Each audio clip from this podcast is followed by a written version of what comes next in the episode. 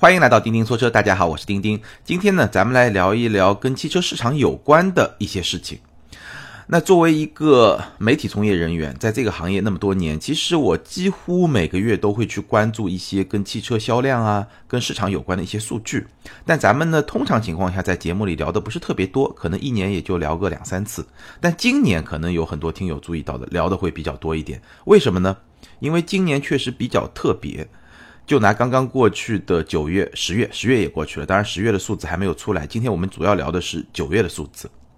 我们都知道，在大宗消费品的市场，包括说房地产啊，包括说汽车啊，都有一个说法叫“金九银十”，也就是说九月和十月，哎，是销售开始复苏，因为七八月一般是淡季嘛，夏天，销售开始复苏，而且强劲增长的这两个月。所以卖房子的也好，卖车的也好，都是指望着金九银十来这个冲销量的。但是呢，刚刚过去的九月，这个大势可以说是不太好，整个车市都不太好。但里面有非常复杂的原因，有大背景、大环境的原因，还有一些很具体的一些原因。那么今天呢，咱们来展开来聊一聊，看看金九银十不再有的二零一八年，哪些车企会比较开心，更多的有哪些车企会比较愁。那整个市场未来大概会是一个什么样的发展的走势？当然，我也没有办法给出一个非常权威的一个判断。但是呢，在这个过程中，我觉得大家就当段子听嘛。有很多很有趣的现象，有些车型，哎，可能在排名榜上、销量榜上排的很高，但跌幅又很大。有些车型呢，原来买的不好，现在突然之间又起来了，还是有很多很有意思的。大家就当段子听一听。当然，对很多用户、消费者实际的购车呢，我觉得。在很多点上也是值得去参考的，就顺便了，在节目里面会回答一些很多相关的一些购车的一些问题，正好能够和咱们今天要说的内容对得上。好，我们先来看大势。刚刚过去的金九银十的那个金九啊，九月全国的乘用车的销量是二百零二万辆，但这个数字大家可能没概念，但是看它的增长和下降的幅度就很有概念，同比下跌了百分之十二，这是一个。很恐怖的数字，已经是三连跌，而且跌幅是不断的扩大。虽然环比还是增长了百分之十五，那环比增长百分之十五是非常正常，因为金九银十嘛，从季节的角度来说，它是一个增长百分之十五很正常。但同比下跌了百分之十二，这个在我的印象中，可能差不多有十年八年没出现过这种情况了。所以这是一个非常重要的一个转折点。而且我们从一到九月的数字来看，同比增长只有百分之一。而且你去看，一到五月、一到六月、一到七月、一到八月、一到九月，这个同比增长的速度不断在下滑。其实可以看得到，因为你九月是在下跌嘛，所以把这个数字不断的往下拉，那这也是一个大势。而且呢，如果这个趋势再发展下去的话，基本上今年车市负增长应该是板上钉钉的事情了。那这件事情也是很久很久没有发生了。当然有很多原因可以去解释这些东西，比如说经济下行，对吧？这个是大背景。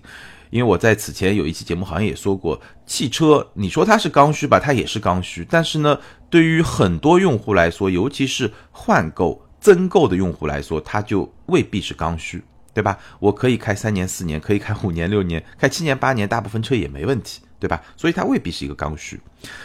那么在经济下行或者至少是预期下行，可能经济下行刚刚开始，但预期可能是一个更加严峻一点的这种情况，所以。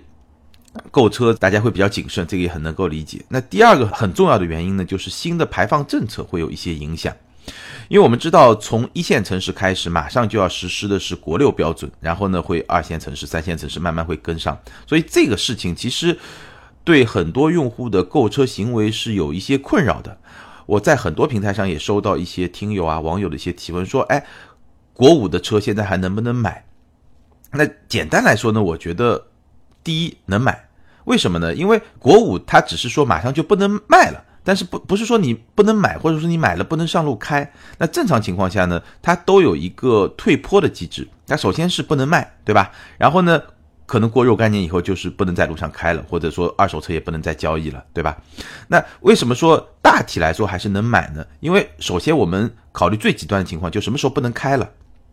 不能开应该还。还很早，对吧？它肯定是先淘汰，现在国二已经基本上淘汰了，那先淘汰国三，再淘汰国四，再淘汰国五，那每一档呢，可能也有个两三年或者三四年的时间，所以不能开这件事情可能影响不是特别大。那你说不能卖，就作为二手车不能卖，这个是会有一点影响的，对吧？但是呢，看你的需求，如果你在二三线城市，我觉得会好一点。一线城市呢，你考虑一下自己能不能卖，但这个至少也是三四年、四五年之后的事情了，对吧？而且你也可以往二三线城市卖嘛，所以我觉得这一点呢可以考虑一下，但是未必说是一个很强的让你不去买国五的车的一个理由。那反过来说呢，其实还有一个机会呢，就捡皮价嘛。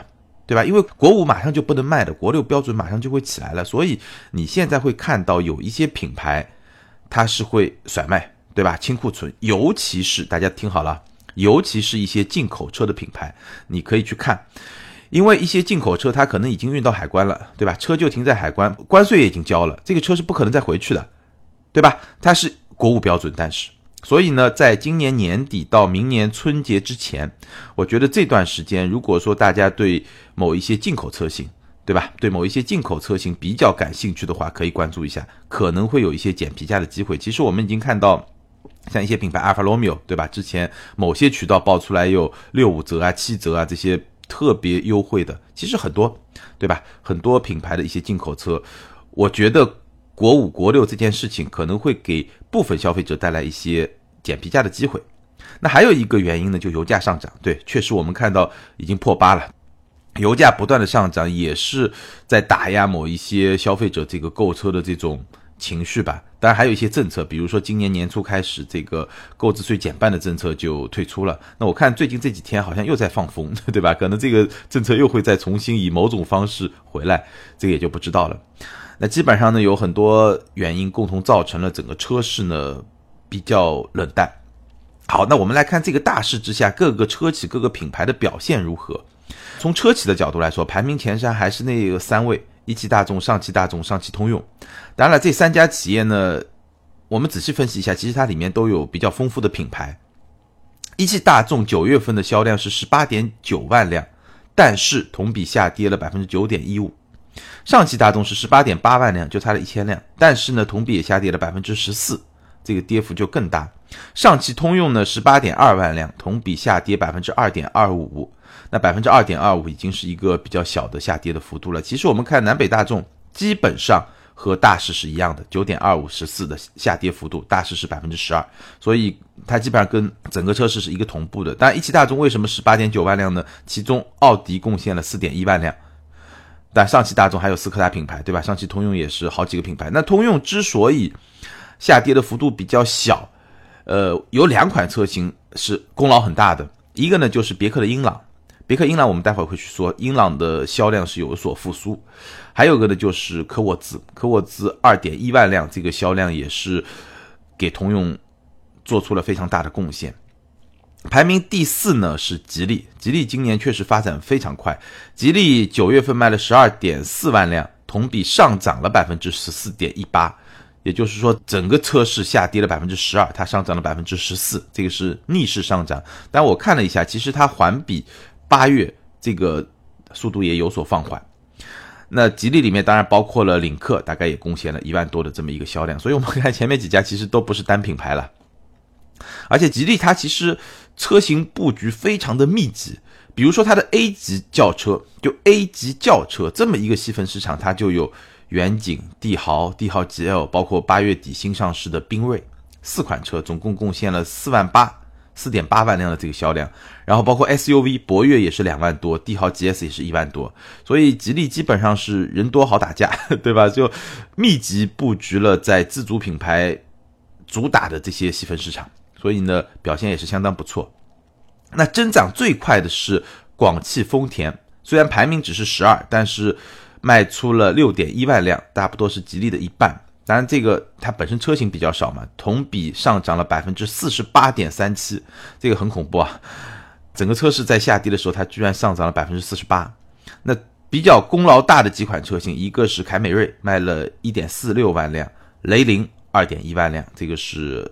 贡献比较大的两款车，然后我们从品牌来看呢，大众当仁不让还是第一，因为我们看从车企来说，南北大众一个第一排，一个第二，那它从品牌上来说，当然也是非常好，二十八点三万辆，排名第二是本田，十四万辆，本田这一波确实很强势，虽然遭遇到了像机油门一些特别的事件，但是呢，还是很强。这一波本田的产品确实很强，我们待会儿也会稍微分析到一点。吉利十一点九万辆，丰田十一点八万辆，日产十一点三万辆，别克十点二万辆，所以排名前六，十万辆以上的大众、本田、吉利、丰田、日产、别克，差不多就是这么六个品牌。这是从车企和品牌的这个层面。然后呢，我们来看轿车这个细分市场，轿车细分市场九月全系下跌，这个有点有点惨啊！怎么个全系下跌法呢？九月整个轿车的销量是一百零一万辆，同比下跌百分之十四。那跟整个乘用车百分之十二来比呢，还要稍微再大一点。其中呢，德系下跌了百分之十二点四，日系下跌了百分之五点二，自主品牌下跌了百分之六点八，美系下跌了百分之二十点一，韩系下跌了百分之三十一点六，法系下跌了百分之五十五点八。这个已经是腰斩了，所以法系、韩系这个确实比较惨一点，美系的下跌幅度也超过了百分之二十。当然，这个是在轿车这么一个领域。相比之下，日系的下跌幅度是最小的，只下跌了百分之五点二。那其中功劳最大的两款车就是雅阁卖了一点八六万辆和凯美瑞卖了一点四六万辆。那雅阁会比凯美瑞卖的更好一点，但是呢，据我了解，好像终端雅阁已经开始有一些小幅的优惠，那凯美瑞呢基本上是没有优惠，所以这两款车啊，可以说在这个轿车市场，合资品牌的 B 级车这个市场杀红脸了，对吧？大概是这么一种状态，而且确实卖的不错，也是支撑了日系轿车的这么一个状态。接下来我们来看一看三甲就卖的最好的三款轿车，老面孔，朗逸。轩逸、英朗，但是呢，又跟去年我们如果看这个数字呢不太一样。去年其实这三款车的销量是非常接近的。那今年呢，九月份朗逸是四点四六万辆，轩逸是四点二八万辆，英朗是二点九七万辆。也就是说，朗逸和轩逸是在四万槽上，英朗呢还没到三万。当然这是孤立的来看。如果我们把数据再往前面看，其实非常有意思啊。首先，朗逸为什么卖得好？我专门做过一期节目，叫《大众朗逸的爆款逻辑》，对吧？专门聊过朗逸这款车。当时是新朗逸试驾完以后，那也有很多听友在说：“哎呀，是不是这个大众怎么怎么怎么样？”其实很正常。那期节目里面我就聊得很清楚，朗逸这样的车在中国市场一定是好卖的。哪怕就是说今天用户越来越年轻，越来越个性化，越来越能接受各种不同的风格，但是无论如何。这么一种中庸的风格，它就是最大的市场的蛋糕的能够分掉的那一块，一定是这样的。那轩逸也一样，轩逸卖四万多，很大一个程度是它其实跟朗逸在某些方面是比较接近的。当然还有一点呢，就是轩逸现在市场终端的优惠确实是非常的大，就你你合资品牌花个七八万块钱，对吧？买得到这么一个 A 级轿车，就你实在是想不出说有什么可以抱怨的。对吧？非常平衡，然后性价比很高的这么一款车，英朗很特别。英朗其实直到去年都是三甲里面跟朗逸和轩逸能够哎竞争一下的这么一个角色，但是就一八款三缸机上来了以后，其实在很大。一段时间里面是受到了极大的打压，整个市场，我们知道，虽然我也说过很多遍，对吧？从产品的程度来分析各种优劣势啊，但是呢，从市场消费者的心理角度来说，因为消费者的心理它是需要有一些过程来转变的，对吧？所以呢，从消费者的心理来说，三缸机确实是在整个市场上大家特别担心的这么一个点。那英朗的销量的变化，其实可以作为一个很重要的一个观察的角度。英朗一八款的三缸机大面积的上来以后呢，其实销量一开始是暴跌，就跌的真的，我估计别克、通用都已经找不到北了。但是呢，从七月开始就有一个复苏。七月环比增长了百分之十八，八月环比增长了百分之六十五，九月又环比增长了百分之二十七，所以是一个强势的复苏的这么一个状态，已经回到了差不多三万辆。那我相信后面还会再往上走。这说明什么呢？说明整个市场虽然说大家还有很多，对吧？还有很多键盘车神也好，这个真车神也好，这个车主也好，在网络上喷三缸机，但是整个市场对三缸机的接受度在提升。那这个提升呢？一方面可能别克他自己有功劳，对吧？还有一些别的，对吧？兄弟品牌吧，你可以这么说，可能他们不这么认为。很多品牌，包括像领克啊、宝马、福特啊，对吧？越来越多的品牌推出越来越多的三缸机以后呢，整个市场的接受度其实是在提升的。那也有听友在问，说这么多品牌非常积极的上三缸机，是出于什么的考虑？是不是为了省钱，为了省成本？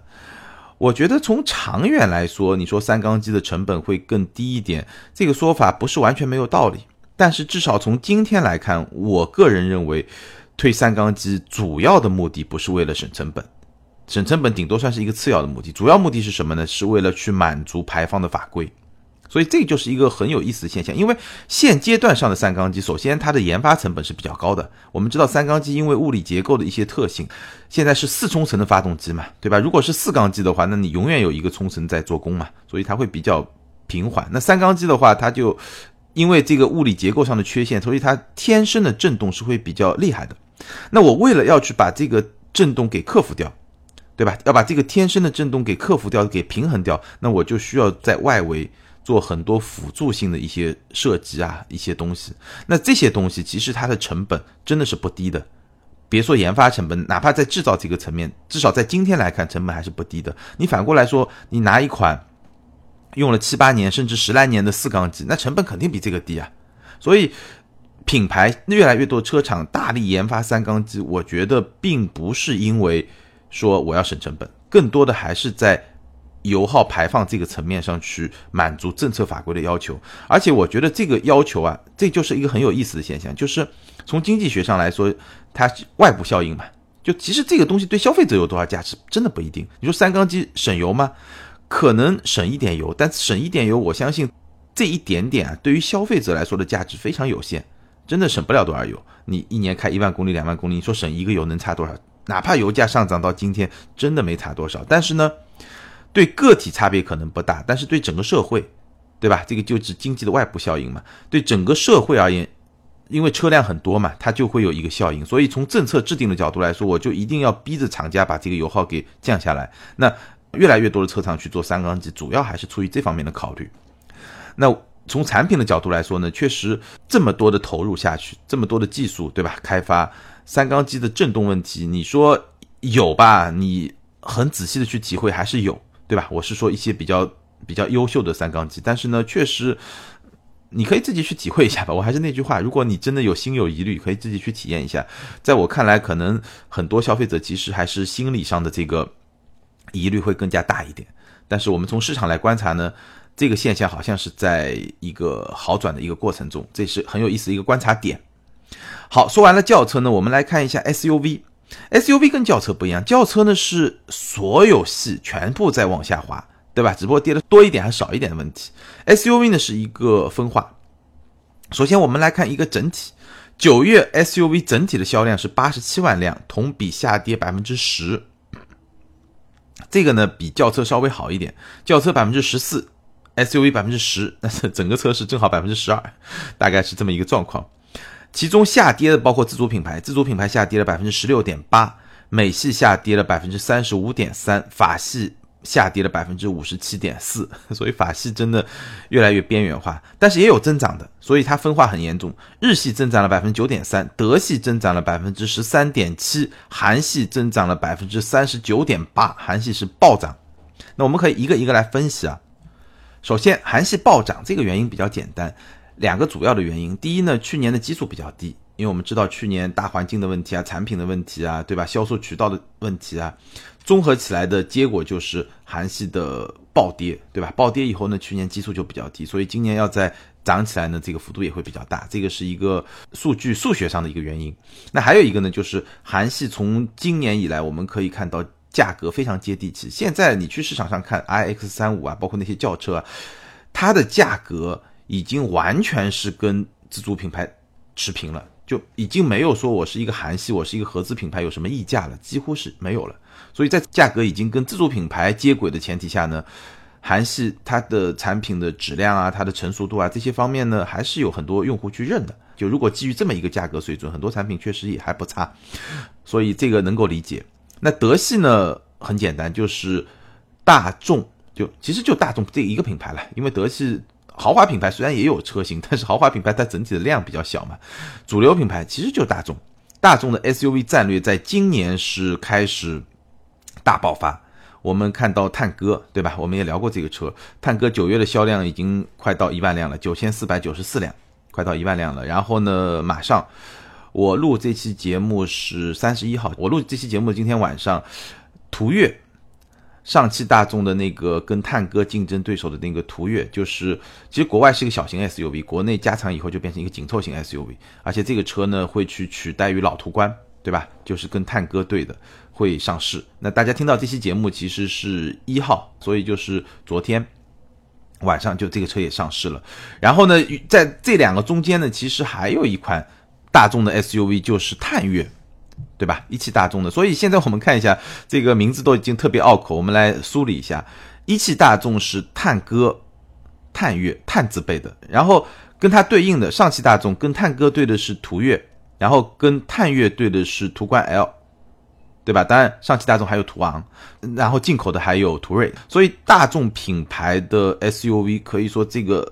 战线已经是拉得非常长，而且在今年是密集的上市，所以在这种前提下呢，德系的 SUV 在往上涨百分之十三点七，这个也就是非常能够理解的一件事情了。而且呢，甚至南北大众的这种 SUV 的打法，完全是，甚至是有一些自己跟自己打架，没关系，我可以容许在一定范围内自己跟自己打架，然后呢，同时去打击竞争对手，对吧？这个。大众体系嘛，对吧？南北大众已经玩得非常溜了，对吧？速腾、朗逸，然后迈腾这个帕萨特已经玩得非常溜了这个套路，所以德系是一个比较明显的一个上涨。那日系呢，其实主要得益于一个呢是一个小型 SUV 的一个细分市场在增长。虽然说奕泽 CHR 现在的动力匹配都是二点零的，对吧？不是一个走量的动力匹配，但是。毕竟是增量，以前没有的。一则九月是三千七百八十三辆，CHR 是五千八百七十五辆，所以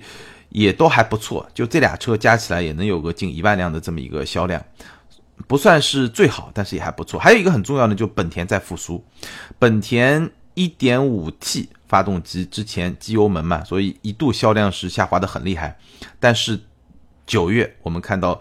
强势复苏，CRV 的销量已经到了一点八万辆，但比它更小的 XRV 也不错，一点六万辆。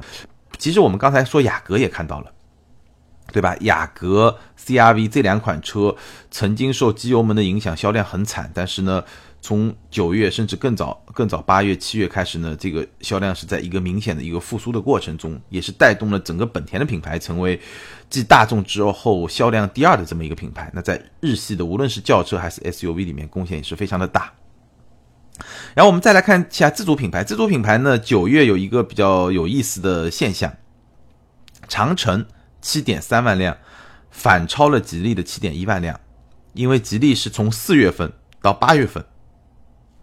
连续五个月是超越了长城这么一家专门做 SUV 的这个专业的 SUV 厂商，对吧？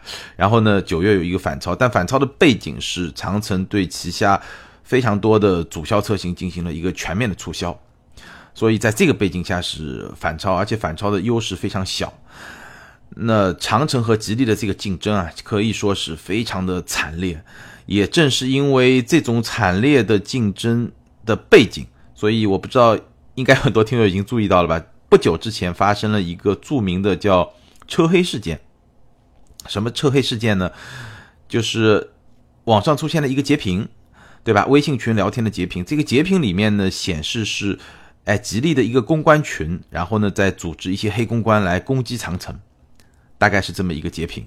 然后呢，长城呢就根据这么一个截屏发了一个公告，而且这个公告还是盖了公章的那种公告，就是。指责吉利呢组织水军来黑长城，大概是发了这么一个公告，然后呢吉利就反击，对吧？反击呢，首先呢指出这个微信群的截屏呢明显是故意做出来的，然后呢也报案了。然后我看前两天的这个警察警方也公布了一个调查的结果，然后呢把那个人还抓起来了，而且这个人呢好像黑吉利不是第一次，有有组织的黑吉利，对吧？大概是大家可以去微博上看啊，大概是这么一个故事，但还没结束。在吉利报警的同时，就警方还没有调查侦破这个案件之前，吉利呢也发了公告来反击，对吧？澄清啊，反击。然后呢，李书福还亲自主持了一个他内部的公关啊、法务啊、合规部门的一个会议，然后呢来聊这个事情，而且呢把这个事情呢已经拔高到。这个自主品牌，对吧？不应该窝里斗，应该是对吧？就对中国汽车品牌的形象不太好，大概这个意思。然后呢，还在不断的发酵。我看就最近的一个消息呢，就是长城、奇瑞、华晨、长安，反正八家中国自主品牌的车企联合成立了一个叫自律联盟，一个行业的自律联盟。那他要做的呢，就是一个抵制黑公关，第二呢，承诺自己不玩这一套。大概是这么一个意思，但是非常有意思，在这个自律联盟里面是没有吉利的，所以非常有意思的一个观察点。当然了，这个事情本身呢，我觉得不是我今天想要聊的。我想要聊的是为什么在这个时间节点上，哎，这个事情会爆发出来，对吧？背后的这些事情恐怕也不是一天两天了，这个大家都明白。那为什么会爆发出来呢？我觉得最根本的一个原因就是，确实现在车市的竞争非常的激烈，激烈到。大家的压力已经没有地方去释放、去宣泄，对吧？所以所有的可能的出口都会成为一个宣泄、释放压力的一个出口。这个是我们从二零一八年的金九银十的这么一个车市里面能够感受到的一个变化。那我们再来看一看 SUV 的三甲，非常有意思。SUV 市场卖的最好的三款车，排名第一，哈弗 H 六卖了三点五万辆，但是同比下跌了百分之二十一。第二，宝骏五幺零卖了二点八万辆，但是同比下跌了百分之三十一。排名第三，途观二点六万辆，但是同比下跌了百分之二十三。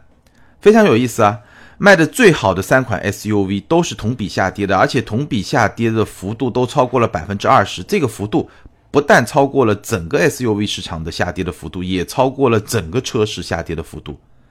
所以。整个 SUV 市场是在一个很明显的一个分化的过程中，虽然老大还是老大，但是呢，老大不再是那个完全不可企及、不可动摇、不可被摧毁的老大了。这个是非常有意思的这么一个看点。所以 SUV 市场是分化非常严重，尤其是自主品牌早些年通过提前布局 SUV，对吧？在这个蓝海里面获得了一些先发的竞争优势，但是在现在。好像这个先发的优势在不断的被蚕食掉。好，我们最后来看一看，把前面这些数据吧稍微梳理一下，形成一个概念。首先，第一个问题，冬天来了吗？我不太确定，因为我记得曾经看过一个美剧，大概《权力的游戏》，不知道有多少听友看过啊？它里面经常有一句话叫 “Winter is coming”，就冬天快来了，对吧？北方的蛮族马上就要攻过来了，怎么怎么样？最后最后一季我好像还没看，后来忙了忘了看了，不知道最后的结局怎么样。那那个营造出来的氛围，就冬天就是那种要死人的氛围，我觉得还没那么惨，对吧？我们还是看到很多车企在增长，在逆势的增长，甚至有些增长的还挺快的。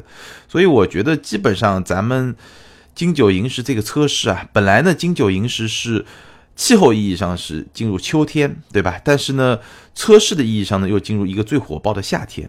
那二零一八年呢，秋天来了，车市也真的就进入了秋天。现在可能就到了一个深秋这么一个季节。那接下来是会进入冬天，还是说在某一些政策啊，或者说经济复苏啊，各种原因的这个综合作用下，重新哎走出这个深秋呢？还是有待观察。这是第一个感想吧。第二呢，就是我刚才说的，曾经在这个市场上，SUV 是一片蓝海。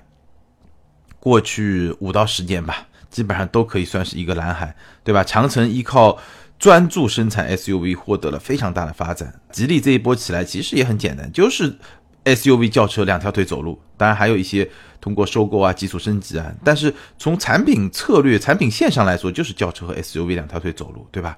但是呢，今天来看，SUV 市场的蓝海已经不存在了，合资品牌在 SUV 市场上的布局已经非常深了，在每一个细分市场都是需要肉搏的。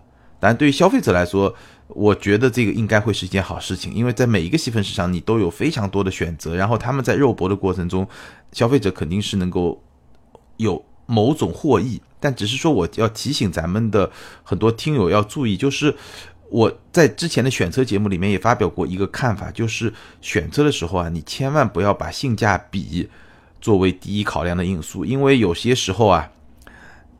价格是下来了，对吧？你要求价格低，你又要求配置多，那它在哪些地方能够偷工减料呢？有些东西还是难免的。低价一定是很难保证优质的，它顶多能保证一个平质，已经算不错了。但更常见的现象是低价低质，所以这种市场的竞争啊，尤其是当你如果标准还不太高的时候，大家能够去占到一些便宜，但是呢，还是要把眼睛擦亮一点。还有一个特别有意思的，就是长期的神车和短暂的神车。哎，大家注意到没有？比如说，我们就说 H 六吧，H 六已经是一个很常年的神车，但是它该下滑的时候，该暴跌的时候，还是照样暴跌。那所以从更长期的时间来看，哈佛 H 六它是一个真正的长期的神车吗？可能这个还是要打一个问号的。但我们反过来看，你会发现，你说像 CRV、朗逸。途观这样的车，我们就不说大众的那些，就说 CRV，一点五 T 机油门，对吧？也算是一个不小的事情吧，对吧？也算是一个不小的事情。但是呢，这个车它在那么长的历史中积淀下来的口碑，它背后的技术能力，它背后的产品能力，包括它的品牌能力积聚在一起，其实它只要非常合适的去处理它的一些危机，去解决它的一些问题，其实它这个车型它本身的一个。积累群众基础，对吧？这个战斗力，这个战斗指数还是非常强的。我觉得像这样的车，其实在中国市场上，你已经可以把它看作是一个长期的神车。所以，即使在美国啊、欧洲啊这种成熟市场，为什么新的品牌很难出来啊？你像美国，除了特斯拉，这十年出来过什么新品牌？几乎没有，对吧？为什么出不来、起不来？因为那个市场是一个相对固化的市场。买本田的人升级了以后，大概率还会买本田。要么再买讴歌，对吧？然后你买大众的就会变成奥迪，但奥迪在这个美国不是很好，但在德国就这样，对吧？宝马、奔驰就品牌的忠诚度会比较高，然后整个市场会相对比较固化。但是在中国市场，其实它是在一个形成的过程中，固化也好，分化也好，都在一个形成的过程中。所以你会发现，曾经的有些神车在不断的暴跌，曾经的另外一些神车，哎，它真的就已经成了神车。然后这个市场在不断的分化，形成一些新的固化的一些东西的存在，所以这也是一个非常有意思。中国已经是一个非常大的汽车大国，但是呢，慢慢的正在成为汽车强国，对吧？这是一个方向，但另外一个方向就消费市场它正在做分化，也在具体的某一些细分的领域呢又在固化，所以非常有意思的一个现象。好，关于二零一八年金九银十的车市，其实咱们主要聊的是金九，咱们就聊到这儿。那如果今年最后两个月有购车的打算的听友呢，我觉得可以看一看。当然你要去看最后两个月，对吧？不同的车企会有不同的打法。已经完成目标或者已经确保能够完成目标的车企呢，它可能就不会再放折扣，它会稍微收一收。但是还有一些要冲目标的一些车企。尤其在十一月份，我觉得还是可以关注一下。有些车企它还没有达到自己的目标，或者有些 4S 店还没有完成任务，所以呢，最后呢，它还是会冲一冲。那你可以根据这两种不同的情况，看看自己心仪的车是在哪个范畴里面，然后再去决定自己要不要现在来出手，对吧？我刚才也说了，国五标准、国六标准这些，还是会给某一部分车型带来一个比较不错的出手的时机。